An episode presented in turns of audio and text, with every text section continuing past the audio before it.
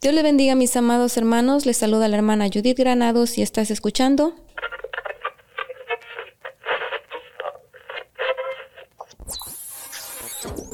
Radio Restauración. Radio Restauración ha sido producido por la Iglesia Restauración, ubicada en 5720 de la Taylor Avenue, en Mount Pleasant, Wisconsin, USA. Pastores Almícar y Mayra Cardona, director técnico Elvin Pizarro. Bueno, el día de hoy tenemos como invitado especial al pastor Marcelo Rubén Pereira, a quien le damos ah, el honor de presentarse. Nos da mucho gusto poderlo tener en esta ocasión. Sabemos que tiene un testimonio poderoso que ha sido de gran bendición y sabemos que seguirá siendo de gran bendición para muchas personas que lo, que lo hemos escuchado. Amén. Y le pasamos la parte al pastor para que él se presente y nos hable un poco de, de él. Amén. Amén. Dios le bendiga amada audiencia, le saluda el pastor Marcelo Pereira desde de Buenos Aires, Argentina. En estos momentos me encuentro en la ciudad de Monterrey, aquí en Nuevo León, México. Este es un gusto saludarles y, poder compartir quizás parte también de mi conversión, de, de lo que era cuando era una persona en el mundo sin Cristo, ¿no es cierto? Amén. Amén. Amén, pastor. Y, nos gustaría que si por favor usted, antes de comenzar a compartir su testimonio, usted nos, nos ayuda a, orar para que sea de gran bendición para el, para el público, para todo aquel que nos va a estar escuchando. Amén, amén, sí. Vamos a, a unirnos en oración para que el Padre de la Gloria en este momento pueda ser el mismo el que pueda compartir todo lo que sea y lo que haya nacido en su corazón. Padre de la gloria, te damos gracias, Señor. Estamos en tu presencia, porque tu palabra dice que donde hay dos o tres en, en mí, ahí estaré. Padre, yo creo, Señor, que tú harás algo hoy a través de estas redes sociales. Señor, te damos gracias. Bendigo esta nación, bendigo la nación de Estados Unidos, bendigo Latinoamérica, bendigo el mundo entero, Padre. Bendigo aquellos que están oyendo ahora en este momento, Señor, que están escuchando en vivo esta palabra, Padre Santo.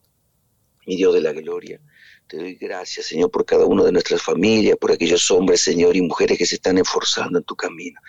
Mi Dios de la gloria, Señor, que sea tú mismo el que nos lleve, Señor, a tu presencia, Señor, para que entendamos, Padre. Ayúdanos a que podamos formarnos a mente espiritual, oídos espirituales, Señor, para que puedan entender, mi Dios de la gloria, para que podamos entender y descifrar tu misterio de tu palabra. Te doy gracias, Señor, en este momento. Bendecimos, Señor, esta plataforma. Bendigo a la hermana Judith, bendigo al hermano, Señor, que está también en la parte técnica, Dios de gloria. Bendecimos su familia, bendecimos toda nuestra familia, nuestros hijos.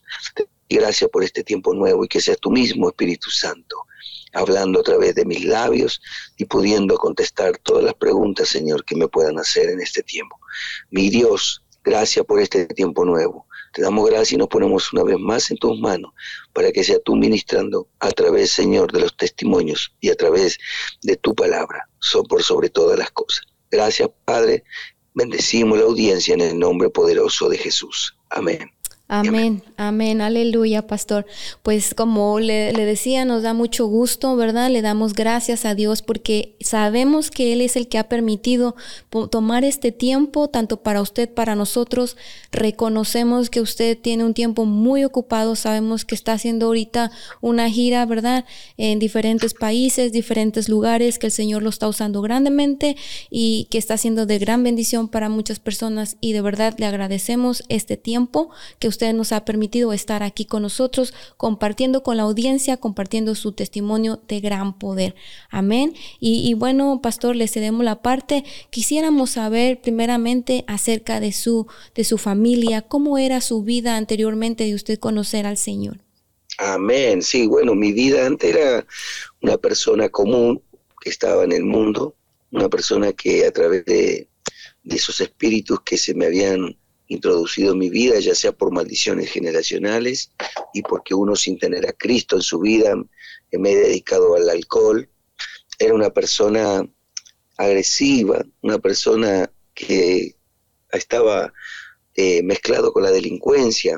Era, fui un policía en, eh, en Argentina, eh, trabajaba también lo que eran otros trabajos seculares, pero en fin, a través de que una vez tengo una madre que tiene 81 años y durante muchos años atrás ella estuvo orando, clamando por mí, siendo formado en una familia católica, apostólica romana.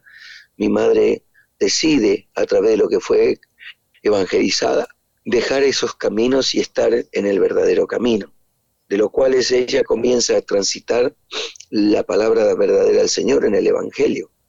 Y le damos gracias a Dios porque ella era una mujer que era maltratada. Me formé en una familia compuesta por mamá, papá y una hermana mayor de dos años mayores que yo, casi tres. Éramos dos hermanos. Mi madre, eh, cuando empezó en la iglesia evangélica, era para clamar por mí, Después empezó a entender para que su marido no le pegue, no la maltrate, la maltrataba, la violaba, la trataba muy mal, le dejaba todos sus ojitos negros, boca lastimada. En ese entonces no había como ahora. Estamos hablando, imagínense, cincuenta y pico de años atrás, cuando ella era una, una jovencita, mi padre le pegaba. Pero le doy gracias a Dios de que mi madre pudo encontrar ese camino. Y ese camino justamente era eh, el camino del Señor en el Evangelio. Ella comienza a estar ahí, era aconsejada por las pastoras de ese lugar, por la pastora principal, y cuando ella venía de las iglesias, mi madre, mi padre le pegaba mucho, pero ella nunca bajó los brazos. Ella siempre estuvo ahí firme, porque ella sentía de que había algo fuerte, algo bueno, y siempre estuvo de la mano del Señor. Mi papá la maltrataba y cuando ella regresaba a veces la noche tarde en los inviernos, tipo nueve de la noche, a la casa, mi padre le cerraba las puertas y ella tenía que andar buscando en los vecinos quien le abra una puerta para ir a dormir. Y así fueron muchos años, aproximadamente diez años, orando, clamando por mí y por su marido. Entonces, como Dios es un Dios soberano, un Dios bueno, una vez Dios tuvo que permitir que el enemigo tenga que tocar la vida de mi hija Luego yo en el mundo me casé por la iglesia católica, tuve tres hijas, de hecho las tengo, cinco nietos hoy en la actualidad. Pero una de mis hijas, mi primera hija, que la que hoy es mayor, ella empezó a padecer un problema de, de mm, tormentos psíquicos, y como esquizofrenia, como este, todas cosas que escuchaba voces, ataques de pánico por sobre todo. Lo que más tuvo era eso. Entonces ella empezaba a escuchar voces y lógicamente yo, en la desesperación, yo buscaba por todos los medios, ¿no? Para, para conseguir y, y buscar su sanidad, hermana. Wow, qué tremendo, qué tremendo que a pesar de que uno viva en una religión, sabemos que eso no ayuda para nada, ¿verdad? Y mismo en la ignorancia que vivimos, cuando la gente no conoce del verdadero a Dios, busca uno una salida en la desesperación. Pero cuando usted, su hija se enferma, usted es cuando comienza a buscar. Su mamá ya conocía del Señor en ese tiempo, ¿verdad? Claro, sí, sí, mi mamá, nosotros conocíamos nada más que a Dios por cuando éramos católicos y cuando íbamos a, a las iglesias católicas de vez en cuando, me llevaban de chico, pero mi mamá entendió cuando se metió en el Evangelio que realmente el verdadero camino estaba ahí. Amén, amén. ¿Qué era lo que su madre le decía cuando su hija estaba enferma y se ponía con esos, con esos problemas que le estaban sucediendo, problemas de, de pánico y todo eso? ¿Qué era el consejo que su mamá le decía?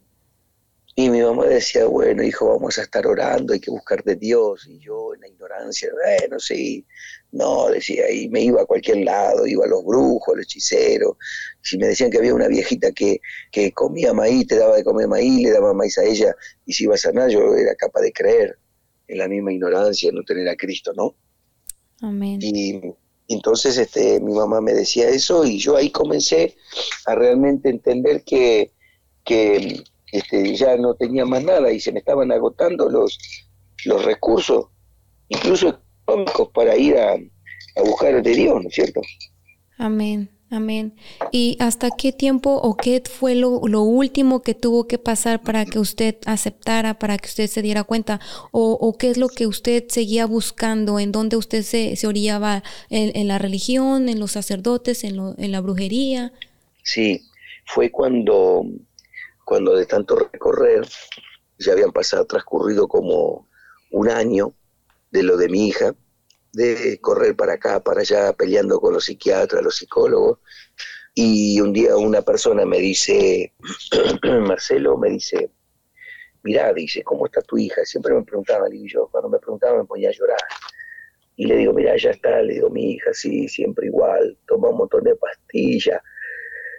Y él me dice, allí, en, eh, en tal lado, en tal ciudad, me dice, hay un cura sanador. Uy, le digo, y no es lejos de mi casa, cerca un cura, un sacerdote luterano, que eh, está en una, en un, tiene unas siglas eso, se llama ICLI, Iglesia Carismática Luterana Independiente.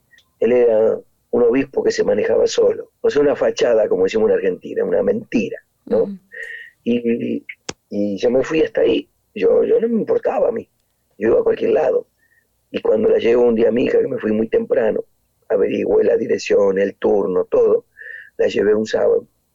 Y ahí este, empecé a ver que cuando fui a esa misa, él no estaba ese día, pero los, los este, otros sacerdotes le oraban en el nombre de Jesús. Y yo empecé a, sentir algo ahí en mí, como, como hoy podríamos decir una liberación. Temblaba todo mi cuerpo cuando oraban, yo lloraba la tristeza, el dolor, la amargura, y de que encima yo también era alcohólico y todo eso y mi hija sentadita en el primer asiento me miraba y yo, y la gente más como que me oró más a mí. O sea, lo que Dios permitió en ese lugar, que haya una liberación en mí. Porque yo decía, antes de estar en ese lugar, decía, si mi hija se me muere porque se cortaba sus bracitos, porque el diablo le decía que no, que no servía para nada, escuchaba voces, vivía en la oscuridad, con sus ventanas tapadas de la casa, siempre en la oscuridad, no se bañaba bien prototipo de las personas que el diablo les toma la mente de esa manera. Entonces yo decía, si mi hija se muere, yo también me muero, o sea que quería decir que me iba a suicidar. Pero resulta que cuando estábamos ahí, Dios primero permite que en su nombre me libere. Y luego ocurre que eh, mi hija empezó a sentirse mejor. Cuando yo me iba, cuando termina todo ese día, a la tarde, tarde, porque nosotros desde las 5 de la mañana estuvimos ahí, y como a las 6 de la tarde mi hija me decía, pa, me siento mejor. Yo digo, mi hija me vio llorar tanto, le digo que me lo dice para conformarme. Pero pasaban y transcurrían los días y ella no, no, no quería más. Llegó un momento que la, creo que la llevé tres veces y no quiso ir más. Y no fue más. No quería ir, entonces yo iba, yo, por ella. Yo diga, creía en que Dios iba a transportar algo en mí para, para yo entregárselo a ella y cada vez que iba a mi casa a abrazarla y besarla y soluciones. Tal es así que fue tanto la entrega que empecé a sentir y ver la mejoría de mi hija, que un día yo le, le ofrecí al, cura que tenía ganas de trabajar ahí, de hacerle su custodia, su seguridad personal, como yo era policía de alto rango, y, en ese momento estaba trabajando, le pedí si en honor o como quien diría, devolviendo la gentileza, lo que Dios hizo en ese lugar de ser la custodia de él. Agradecimiento.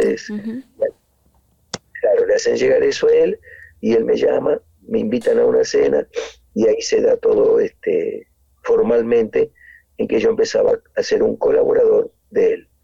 Y pasé a ser la mano derecha de él, terminé siendo sacerdote de esa iglesia.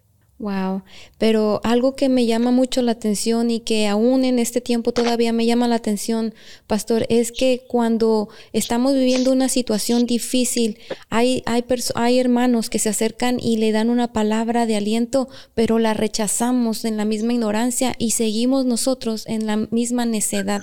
Se lo digo porque usted mencionó que su madre le decía, vamos a orar, mira, le aconsejaba, pero usted sí no lo tomaba en cuenta no lo escuchaba, mas sin embargo se, se orillaba a, la mentira, a, donde el enemigo lo estaba llevando, lo estaba envolviendo a la mentira. Y cómo nosotros creemos con facilidad al enemigo. Es que la Biblia es clara cuando la Biblia dice, que Pablo decía, ya está en acción el misterio de la iniquidad, pero decía también que venía el cauterizador de la mente. Y no solo es el cauterizador de la mente, sino que también el enemigo no hace ver nos quiere hacer ver, o mejor dicho, nos le hace ver que lo bueno es malo y lo malo es bueno. Amén. La palabra lo dice, ¿verdad? El padre de la mentira. Eso es lo que él se encarga de, mentir a las personas, de, mentirles que... Claro, de mentir, de confundir, de engañar, de destruir, de matar. Entonces él lo que quería hacer era destruir una familia. Pero mire usted qué cosa, que cuando yo me metí en el, Evangelio, o mejor dicho, cuando Dios me fue introduciendo en el Evangelio, porque Él dice en su palabra, vosotros no me elegisteis a mí. Mm. Es verdad. Dice, yo os elegí a vosotros. Gloria a Dios. Entonces, claro, entonces yo, usted y yo y todos aquellos que estén escuchando y estén en los caminos de Dios, tenemos que saber perfectamente que, que por algo Él nos escogió. Y el diablo sabía y mire Dios, después de tantos años estando en el Evangelio y haciendo ministro, cómo Dios me habla con una palabra clara que la hemos escuchado muchas veces en Jeremías 1.5, cuando dice, antes que nacieses yo te conocí. Eh, perdón, antes que te formases en el vientre yo te conocí y antes que nacieses te santifiqué y te di por profeta a las naciones. ¡Wow! ¡Qué tremendo! ¿Sabe qué? Cuando el Señor dice que antes de que se formase en el vientre ya lo conocía, ella no tenía predestinado y entonces después permite y nos introduce en un vientre, un vientre, y ahí nosotros nacemos. ¿Sabe por qué le digo yo? Porque mi madre, de tanto golpe que mi padre le pegaba, cuando ella tuvo la primera hija, su primer hijo, que era mi hermana, después queda embarazada de vuelta al tiempo, de mellizos. Y la ignorancia de mi madre, sin tener a Cristo, todavía no estaba en el Evangelio, ella se hizo un aborto y siempre ella me contaba cuando estábamos en el mundo que se lo hizo porque, este, porque no quería saber más nada de hijos por la vida que ella llevaba. Mire lo que el diablo le hacía. Y ese aborto fueron dos varones mellizos. Yo tendría que haber tenido hoy mi hermana primero mayor, mis hermanos mellizos y mi persona. Pero cuando ella queda de vuelta embarazada de mi persona, quiso hacer lo mismo. El diablo usó las mismas estrategias, usando la mente de mi madre, usando las mismas cosas terrenales que ha tomado en su época, estamos hablando hace más de 50, así 60 años atrás. Pero dice Dios, ahí Dios se puso firme y por más que ella hizo todo lo que hizo con, con los otros mellizos, conmigo no lo pudo hacer. Entonces yo creo en este tiempo, ya hace un tiempo atrás, pero hoy quiero decirle a la gente que si usted se salvó de la muerte, no es que se salvó, es que Dios tiene un propósito en su vida y en la de su familia. Por eso que Dios me habló en Jeremías 1.5, antes que te formases en el vientre ya te conocí y antes que nacieses te santifiqué. Todo, todo, todo lo que esté dentro del vientre, dice el Señor, y antes que nacieses te santifiqué. Y lo que Dios santifica no hay quien lo mate. Amén, aleluya, gloria a Dios. Pastor, y regresando al momento cuando usted este, decide ser el custodia de, este sacerdote, ¿cómo, ¿cómo cambia su vida? Porque usted dice que de ahí usted eh, trabajó con él y, ya usted trabajaba mano a mano con esta persona. Sí, bueno, yo empecé a trabajar, después empecé a colaborar con los grupos de exorcistas que había en ese lugar, eso a mí me apasionaba, yo era una persona que tomaba y cuando yo empecé ahí, entonces empecé, dije, no, ¿cómo ir así, con olor a alcohol, a, a, a verlo al padre, decía yo, a verlo al cura, a Dios le estoy fallando, yo estaba aprendiendo, a Dios le estoy fallando, ¿cómo voy a hacer esto? Y yo empecé, y cuando me di cuenta dejé del alcohol. Cuando yo, él me ve, un día me envía a orar, como yo era ayudante de los exorcistas, aprendí mucho rápido. Y cuando un día me mandan a orar, él con una, una mujer, a una casa atormentada, a orarle. Yo voy a orarle y se manifiesta la dueña de la casa. Y los principios que yo conocía y la base del exorcismo, en el nombre de Jesús yo empecé a usar. Y ese día ocurrió algo que el enemigo, como es engañoso, sabe que usando el nombre de Jesús, pero usando otro tipo de artimañas humanas, ¿no es cierto? De rituales, que Dios nunca nos llamó a hacer rituales, sino que a través de su presencia y su palabra solamente es liberada a las personas, siempre y cuando también inclusive las personas quieran aceptar, porque hay personas que no, no quieren aceptar. Entonces, cuando aceptamos, entonces yo, él se enteró de eso y ahí me dijo, no, tú, vos estás teniendo algo tremendo, algo muy fuerte en vos. Esperó un tiempito más y después me dice, hijo, te voy a tener que consagrar como sacerdote exorcista. Y me puso después de él el segundo exorcista. Él en los canales de televisión, en los programas de televisión, le pusieron un eslogan que decía, fulanito de tal, no lo nombro porque no, no me gusta nombrar ni hacerle propaganda a nadie, pero fulanito de tal es, le llaman el, el enemigo número uno de Satanás. Y él eso a él le gustaba. Y eso era una vanagloria. Pero yo cuando salía vestido de cura, la gente venía a veces desesperada y me decían, usted es el, el, el, padre fulano, usted es el padre fulano. Yo le decía, no, yo soy el padre Marcelo, usted no, ¿qué, necesita? No, pero quiero hablar con el padre fulano, porque el padre fulano es que eh, esto, que el otro, pero yo también soy exorcista, ¿qué necesita? No, pero que esto, mire, usted no venga a buscar el padre fulano, usted venga a buscar al Señor Jesús aquí. Aquí en cualquier iglesia que usted vaya, vaya a buscar a Jesús. Y después parecía como que me quería tapar la boca. Digo, si me escucha el cura me va a echar. Pero Dios me ponía esas palabras en la boca ya. Entonces yo ahí, yo empezaba a ver, ¿por qué? Porque yo era un agradecido de Dios.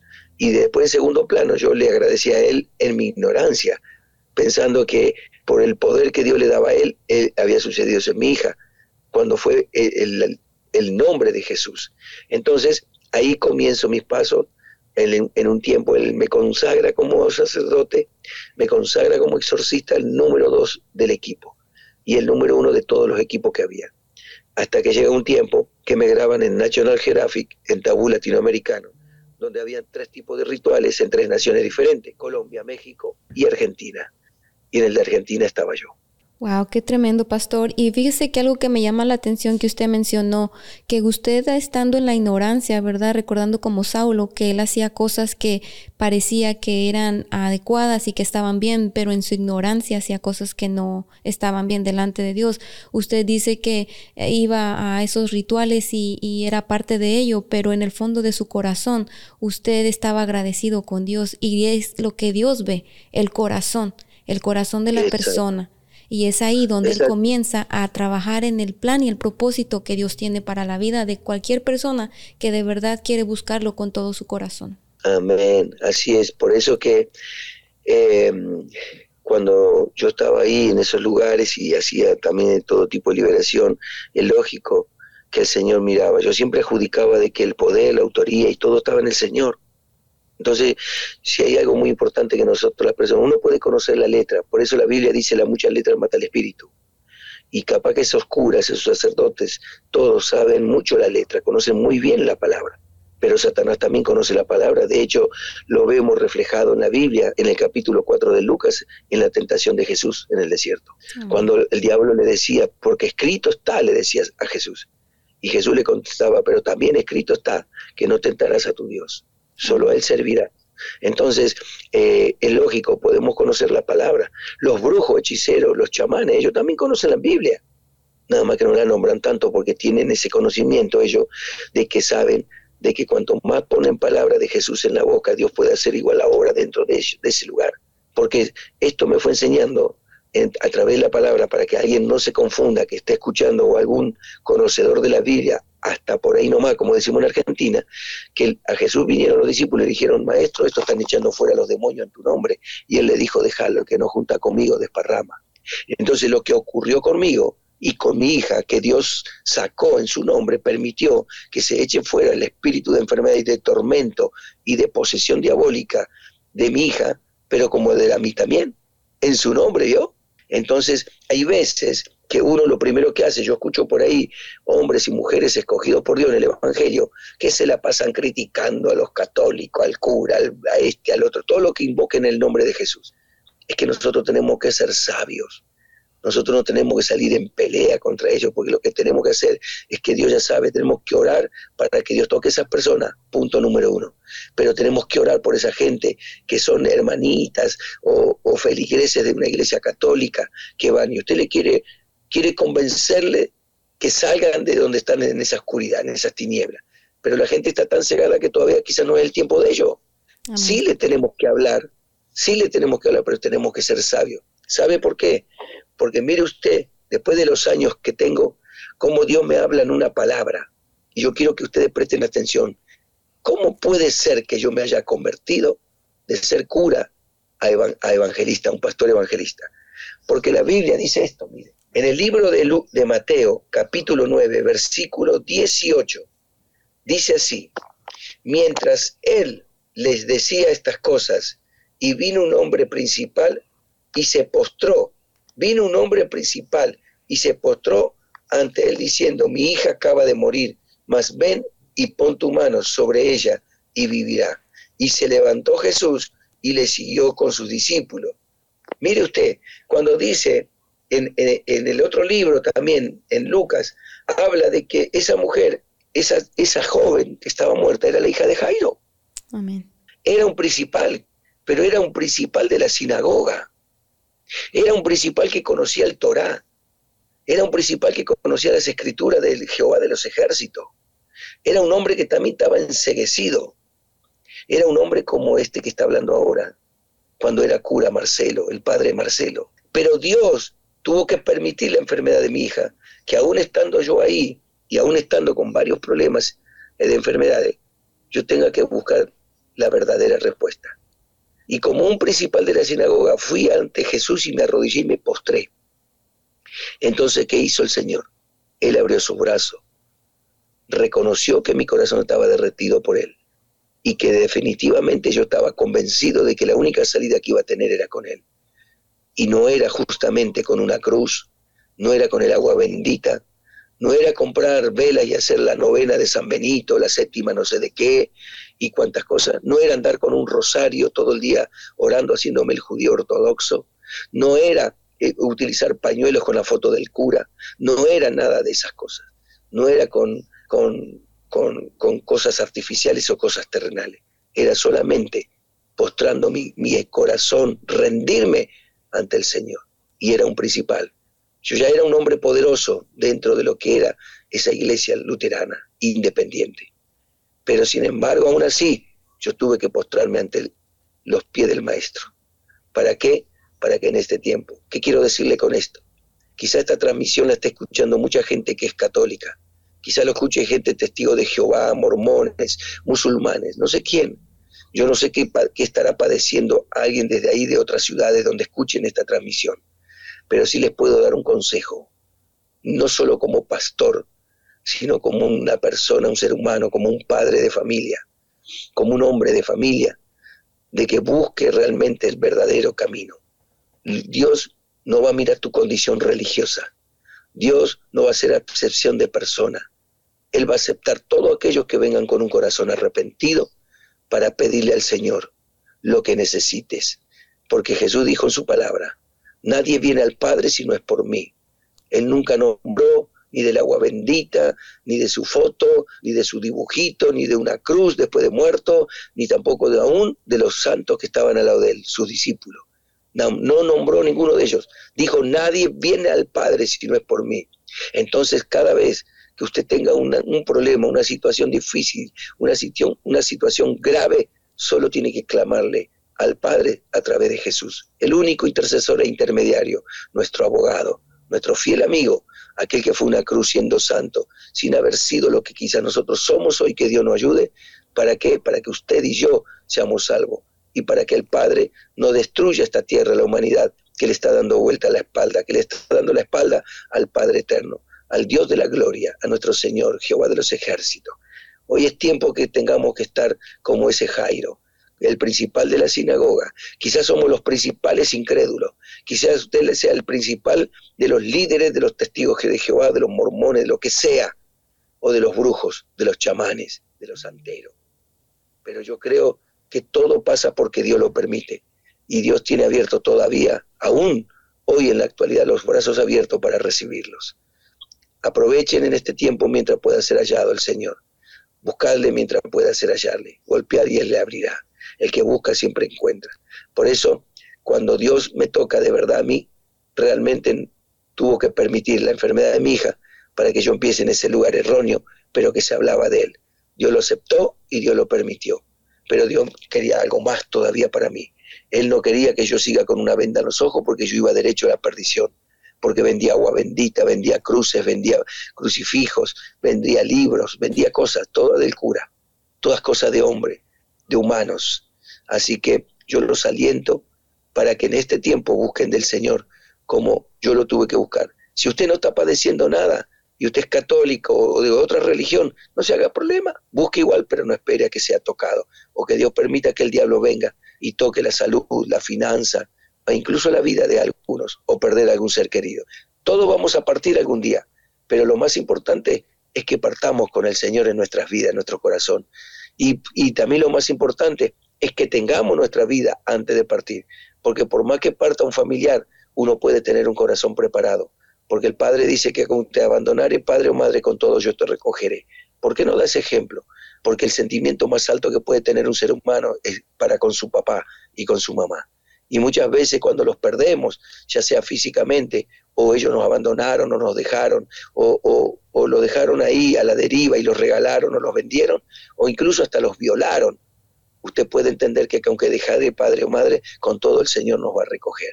Y ese es el Dios que le servimos, aquel que nos va a alentar, que nos va a cambiar los pensamientos, aquel que nos va a transformar el corazón, aquel que va a sanar nuestros corazones, aquel que te dice su palabra y sobre toda cosa guardada, guarda tu corazón, porque de él mana la vida. Aquel que te dice, dame hijo mío, en Proverbio 23, 26, dame hijo mío tu corazón y miren tus ojos por mis caminos. Hermanos y hermanas, le hablo a toda la gente, a todas las personas que estén conectadas, para que busquen del Señor. ¿Sabe qué? yo quisiera dejarles esta palabra para ustedes, aparte de todo lo que le dije. Estamos en los tiempos finales. Cristo viene pronto a buscar a su amada iglesia. Él viene a buscar a su novia, como dije anoche, en una iglesia que estuve predicando en Monterrey. Pero hay algo muy importante que tenemos que hacer. En el libro de los Efesios, Efesios capítulo 5, versículo 16 dice, aprovechando bien el tiempo, porque los tiempos son malos. Haga como esas vírgenes que habla la Biblia, de diez vírgenes, pero solo cinco vírgenes fueron prudentes. Solo cinco vírgenes tuvieron el aceite suficiente para mantener sus lámparas encendidas, para que cuando venga el novio lleve a su novia con esa lámpara. La Biblia dice que nosotros somos la luz de este mundo. Y la luz cuando aparece en las tinieblas, las tinieblas se disipan. Entonces, para tener esa luz, permanecer hasta que Cristo venga, que dice que vendrá como el refulgar de un relámpago, dice, en un abrir y cerrar de ojos y se llevará y arrebatará los que, lo que duermen y descansan en él. Y aquellos que estemos vivos, estaremos junto con él, unidos allí en el cielo. Él nos llevará, pero tenemos que tener esa lámpara encendida. Es tiempo de que usted aproveche bien el tiempo. Ya deje de atesornar sus casas. Empiece a buscar a restaurar el altar del Señor. Busque para restaurar el corazón. Ese es el altar de Dios. Ahí a donde Jesús vendrá y hará morada porque Él lo dice, vendremos mi Padre y yo y haremos morada en ti. No eche afuera si usted tiene el Espíritu Santo en su corazón. Guárdelo, presérvelo, téngalo, porque eso provocará no solo su salvación, sino que la salvación de su familia. Amén. Amén, pastor, qué bonita palabra, qué bonito consejo, ¿verdad? Que da esperanza, da ánimo a todo aquel que está pasando por situaciones difíciles. Y como usted lo mencionaba, no esperar a que suceda eso, no esperar a que pase una situación dura y difícil donde tengamos que humillarnos delante del Señor para que sea esa la manera para que Él nos, nos lleve a, a sus pies. Dice la palabra de Dios, conocerás la verdad, ¿verdad? Y la verdad os hará libres. El problema con muchas personas es que no quieren conocer la verdad. El problema, problema de muchas personas es que la verdad está en la palabra, pero no la quieren leer, no la quieren recibir. Sabemos que Dios tiene un tiempo, un momento para cada, para cada una de esas personas pero que gracias a Dios la palabra se está predicando, la palabra se está llevando y, y, estamos en tiempos difíciles donde las personas deben escuchar y poner atención, porque también la palabra dice, también la palabra nos dice, nos dice, ¿verdad?, que tenemos un libre albedrío y que Dios no nos ha dado espíritu de cobardía, sino de poder y dominio propio, que nosotros mismos podemos decidir y tomar decisiones. Amén. El Señor, yo tengo una palabra donde un día un Dios, Dios me dice para que haga un, escriba un mensaje. Y en estos últimos tiempos está pasando eso. Eh, la gente es el faraón de su propia alma. ¿Y sabe qué significa esto? La Biblia habla de que cuando habían siete plagas, una de esas plagas eran las, la plaga de las ranas. Y Faraón veía que se le metían las recámaras, en las camas de sus hijos, de su familia, todo. Y eso era impresionante. Entonces le agarra y manda a llamar a Moisés y le dice a Moisés, dile a tu Dios de que saque estas, esta plaga de las ranas. ¿Qué le pudo haber contestado Moisés? Moisés le dice, ¿cuándo quiere que esto se acontezca? ¿Sabe lo que le dijo Faraón? Mañana. Mañana. Hay gente que está esperando mañana. Hermano, ore por mí. Sí, pero venite a la iglesia, mira que hay culto. Bueno, cuando me sienta mejor voy. Error. No vaya cuando se sienta peor porque puede ser tarde. No, pero yo voy, pero no pude ir porque hice tal cosa. No, entonces todas estas cosas hay que enseñar. Yo enseño muchas veces, no espere que Dios las traiga, le digo, porque va a llegar un tiempo que Dios no va a decir como le dijo a Jeremías 7:16. Jeremías, tú pues no clames ni ores ni levantes oración y ruego por este pueblo porque no te oiré. ¿No ves? En el 17 dice, ¿no ve lo que tú haces en las calles de Jerusalén? Entonces, la gente se cree que uno tiene que vivir toda la vida aquí eh, orándoles, orándoles. Pero va a llegar el momento que Dios va a decir, no va a recibir esa oración. No porque nosotros seamos malos, porque por más que haya alguien ahora en, eh, en, esto escuchando, en esta transmisión, y que me diga, no, pero la palabra del Señor dice que, que la oración de un justo puede mucho, ¿sí? Jeremías era justo, o me va a decir que no. Pero sin embargo le dijo Dios que no, iba a oír. ¿Por qué? por la maldad de la gente. La gente que muchas veces, hay incluso los mismos evangélicos, tristemente tengo que decir, dentro de las iglesias se la pasan pidiéndole al pastor oración, oración, oración, pero ellos no hacen nada para cambiar, para que ellos sean los provocadores de que Dios se glorifique en su familia. Hay muchos pastores que me tocó enseñarles hoy, que viven orando y orando y orando, y se la pasan orando tanto que no salen afuera a predicar el Evangelio. ¡Wow! Amén, amén. Qué tremendo. Amén. La palabra dice, perdón. Sí, continúa, pastor. Entonces, la oración, como le dije el otro día a un siervo, un apóstol que, tiene ministerio de oración, y él le ofreció algo. Y le dije, la oración va acompañada con la acción. Y si usted es un hombre de oración, Dios me hizo a mí como un hombre no solo de oración, sino un hombre de acción. O sea que acciono. Porque cada vez que yo voy a hacer la obra de Dios, por más que no sea la voluntad de Él, la Biblia no me enseña que por hacer la, obra de Dios sin que haya sido la, la voluntad de Él, en los tiempos de Él, haya echado a alguien al infierno. Entonces yo tengo que orar, pero tengo que caminar. Y antes de ayer prediqué en una iglesia a donde Dios le dice a Moisés, ¿por qué clamas a mí? Dile a este pueblo que se levante, que se pongan en marcha. Que marchen, le dijo. Ya no estamos más tiempo para estar toda la vida orando encerrados. Tenemos que orar, sí que hay que orar. La oración es mantener la intimidad con Dios, pero la oración tiene que ir acompañada. Entonces, cuando yo oro por alguien, le digo, mire, yo voy a orar por usted ahora, pero usted tiene que hacer esto, esto, esto y esto, y esto va a funcionar. Si usted no lo hace, no se crea que yo voy a estar orando 20 años por usted. Porque si a mí se me juntan 30 personas como usted por día, yo no tengo, no tengo tiempo ni para levantarme a comer. Y me seco y me muero. ¿Por qué? Porque no alimento el cuerpo que Dios me dio.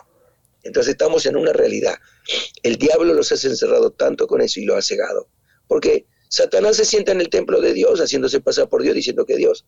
El trigo y la cizaña crecerán juntos, dijo el Señor en la parábola. Entonces quiere decir de que por más que seamos pastores, el enemigo puede estar también dentro del templo de Dios. Y ellos saben. Entonces es tiempo de que pongamos, nos pongamos en marcha y que no esperemos un título de pastor, ni de evangelista, ni de maestro de la palabra, ni de profeta, ni de apóstol.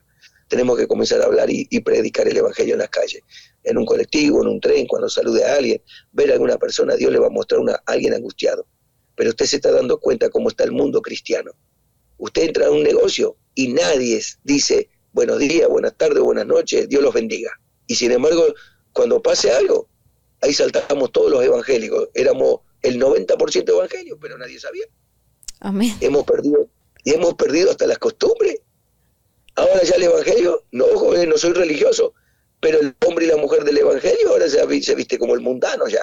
Yo no digo que un evangelio tiene que andar con la corbata todo el día, ni la mujer con una pollera hasta el tobillo, perdón, no sean, no malinterpreten, pero ya ni siquiera la Biblia llevamos bajo el brazo para que alguien sepa que algo somos. Nos están ganando ese terreno el que nosotros le dejamos, o no ganando, se lo entregamos a, los testigos de Jehová. Y después hablamos de ellos, que los criticamos, como yo digo siempre en Argentina, tenemos la lengua más larga que la de la corbata del, pastor. Estamos errados, estamos atornillando al revés. Entonces, tenemos que comenzar a caminar por la verdad, vivir la verdad y hablar la verdad, para que haya un cambio en este mundo. No vamos a impedir las guerras, no vamos a impedir las aguas, como dijo Jesús, que será como el tiempo de Noé. Hay muchas inundaciones en muchas partes del mundo y no vamos a hacer de que se detenga el fuego, porque no se va, porque dijo será como los tiempos de Lot y solamente se salvó una familia. y, ayer yo hablé, y en Noé, ¿cuántas familias se salvaron, hermana? Una, ¿no es cierto? Una. Bueno, ahora, ¿sabe qué significa eso? Para no desalentar a nadie, porque siempre hay alguno de esos que salen, vio que digan, ¿qué está hablando? Está hablando herejía este hombre. ¿Por qué?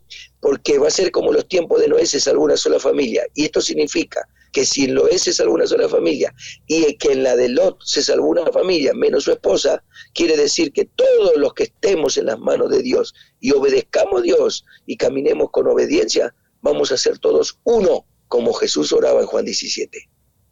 Y vamos a ser toda una sola familia y Dios va a arrebatar esa familia. O sea que vamos a ver millones de familias, millones de Marcelo, millones de Judith, millones vamos a ser, pero vamos a ser todos uno con el Señor, como Jesús con el Padre y el Padre con el Hijo.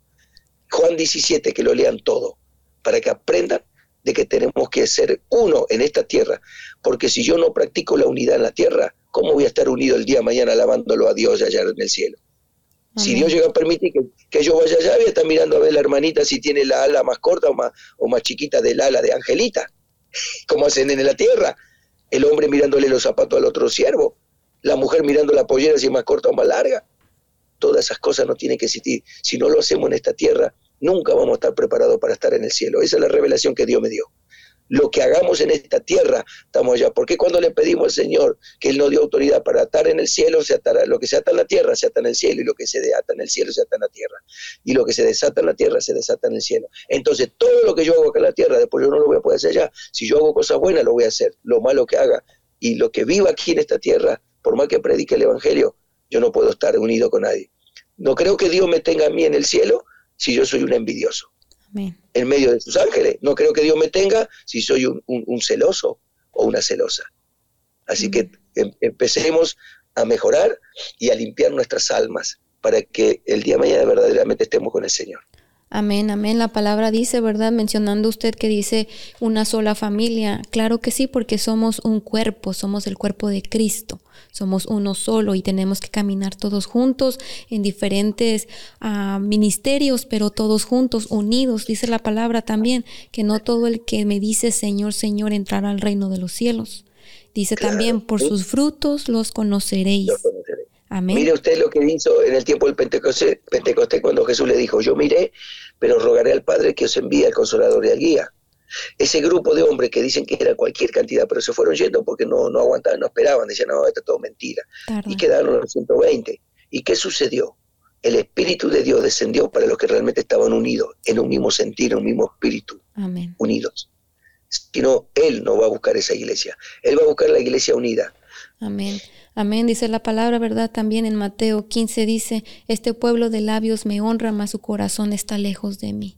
Pareciera que ahora lo importante es el título, pareciera lo importante es ahora ah, con quién convivimos, cuando la palabra nos dice y nos dejó como trabajo que nosotros fuéramos a predicar el Evangelio, que fuéramos a, llevar las, palabras, las, las noticias, las buenas nuevas de salvación. Exacto, exacto. Y así, y por eso yo le digo a muchos pastores, le digo, el Señor me mostraba que muchos, no importa, con títulos y sin títulos, porque hay hermanitas y hermanitos también, em, congregantes, ¿no? Este, que, están como Saúl. Saúl habló de Jehová de los ejércitos 40 años, el rey de Israel. Pero sin embargo Dios, su espíritu estuvo con él solamente los dos primeros años. El resto fue torturado, tormentado, todo por su causa, por su desobediencia a Dios. Entonces por eso que el Señor dice, ¿acaso se complacerá, complacerá Jehová de los sacrificios holocaustos más que de la obediencia? Y ahí fue cuando lo desechó a él. Hoy, hermanos y hermanas que ustedes están escuchando, yo les aconsejo, como ministro de la palabra de Dios y como embajador del reino de los cielos en esta tierra, como pastor, por la pura misericordia que Dios me ha colocado en esta tierra, le, le puedo aconsejar de que no haga tanto sacrificio holocausto, pero más obedezca, camine viva lo que predica, sea una mujer y un hombre lleno del Espíritu Santo y de buen testimonio. Cuando yo soy una persona lleno del Espíritu Santo, mi testimonio siempre va a ser bueno, porque en Gálatas dice los frutos de los Espíritus. Es tiempo de que nosotros empecemos a revertir toda esta situación. Es tiempo de que veamos lo material. Es tiempo que dejemos de nuestra mente y alejemos nuestros corazones todos esos sentimientos que el diablo nos metió que estamos amando más las cosas terrenales, qué va a pasar mañana, que aumentan las cosas, que mis hijos esto, que mi hijo aquello. No, ponga el corazón a Dios. Por eso Dios le dijo en Proverbios 23, 26, dame, hijo mío, tu corazón y miren tus ojos por mis caminos. Cuando usted tiene puesto el corazón en la necedad que tiene en lo terrenal, cuando usted su corazón está puesto en la avaricia, en la codicia, cuando su corazón está puesto más en, en la idolatría de su hijo, de su nietito, de su nietita, de su marido, de su esposa, ahí es cuando empieza a tener problema usted con Dios. Entonces, Dios me enseña con la palabra. Todo eso se termina transformando en un deleite. Y Dios le dijo a Ezequiel, te sacaré el deleite de tus ojos. Y al otro día murió la esposa de él. ¿Por qué? Porque cuando Dios nos quiere usar para algo y nos escogió por algo, por eso al principio dije que Él, nosotros no lo elegimos a Él, Él nos escogió a nosotros. Entonces quiere decir que para algo es. Cuando usted pone sus ojos y su corazón en otro lugar, entonces ahí es donde empieza a tener problemas con Dios. Por más que usted lleve 10 años en el Evangelio, o 30 años, sea apóstol, profeta, maestro, la palabra, lo que sea, no le sirve de nada. Y puede, puede fallecer y puede venir, y puede ser desechado porque Dios lo que no quiere es que nosotros lo Él no se complace. No le vamos a complacer con los sacrificios holocausto. No, pero hace 30 años que estoy y dejé de tomar, eso no es suficiente. Para mí, que era un hombre que tomaba, no es suficiente, me he dado cuenta. Más quiere Dios de mí, porque sabe que si Él me escogió, yo lo puedo, porque la Biblia me enseña, todo lo puedo en Cristo, que me fortalece. Amén. Amén. Y la palabra nos recuerda, ¿verdad? Que no nos afanéis, dice, por lo que has de comer, por lo que has de beber, por lo que has de vestir porque sabemos que Dios es un Dios poderoso, el dueño del oro, la plata, Él sabe las necesidades que nosotros tenemos. Nuestro trabajo de nosotros es no poner atención en las cosas materiales, las cosas terrenales. Estamos de pasada aquí nada más. Nosotros debemos hacer ese trabajo, esa encomienda que Dios nos ha dejado y Él se va a encargar de lo demás. Somos peregrinos en esta tierra. Amén, amén. Así que Amén, amén, pastor, porque lo que hemos visto ahorita, ¿verdad? Muchas, mucho, el mundo hay una competencia donde aquel compra un carro, el otro compra uno mejor, aquella fiesta fue mariachi, la otra yo llevo banda, y vemos cómo, cómo el enemigo los, los destruye gastando dinero que no tienen, eh, pensando en las cosas materiales como si fueran a quedarse a vivir aquí todo el tiempo. ¿Y qué hacemos nosotros como iglesia? Nada más estamos viendo cómo esa gente está viviendo sus vidas, desperdiciando sus vidas, poniendo atención en lo material, cuando nosotros deberíamos estar predicando la palabra, dando testimonio con nuestros ejemplos, con nuestros frutos. Pero así es. Tenemos Mire, Dios usó una vez más, como dice que él usará si es necesario las piedras para que hablen.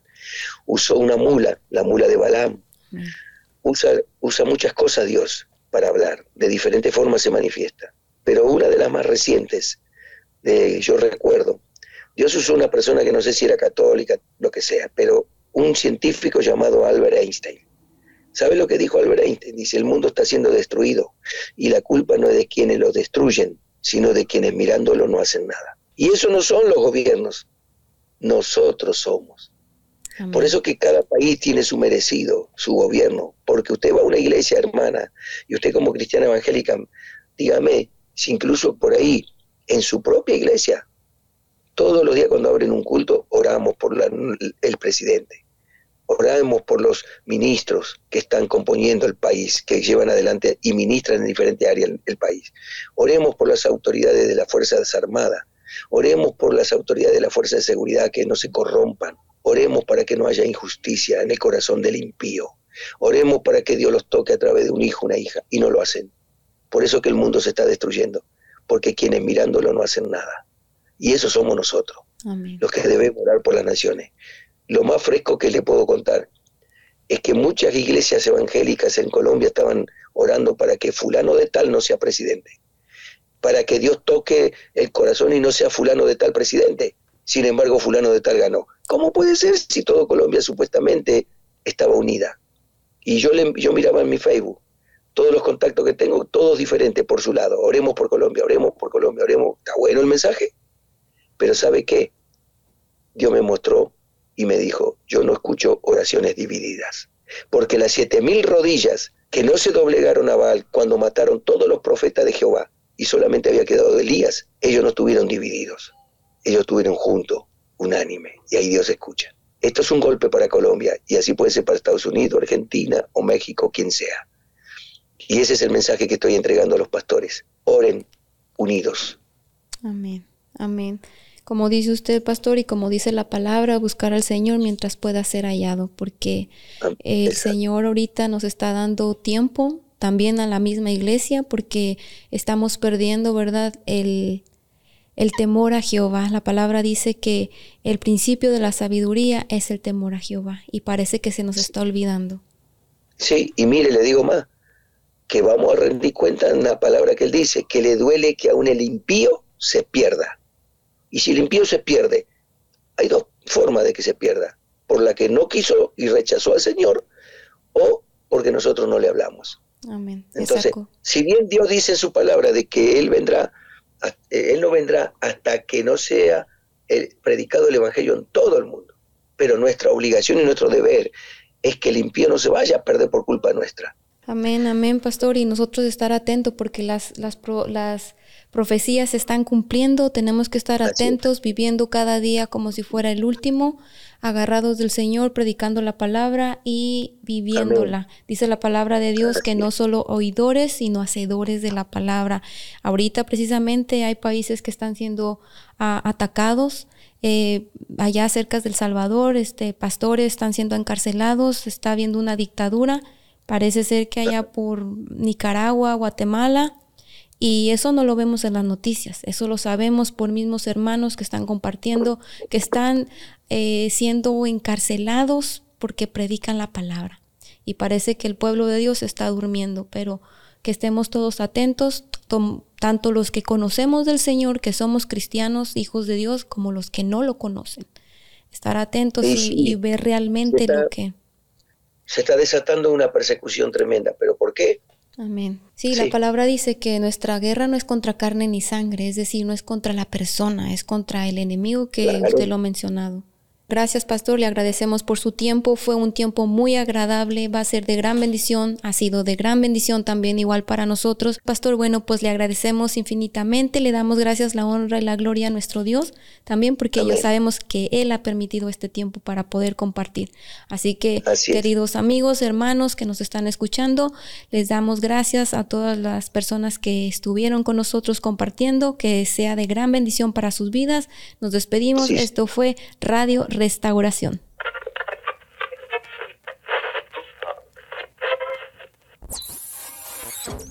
Radio Restauración.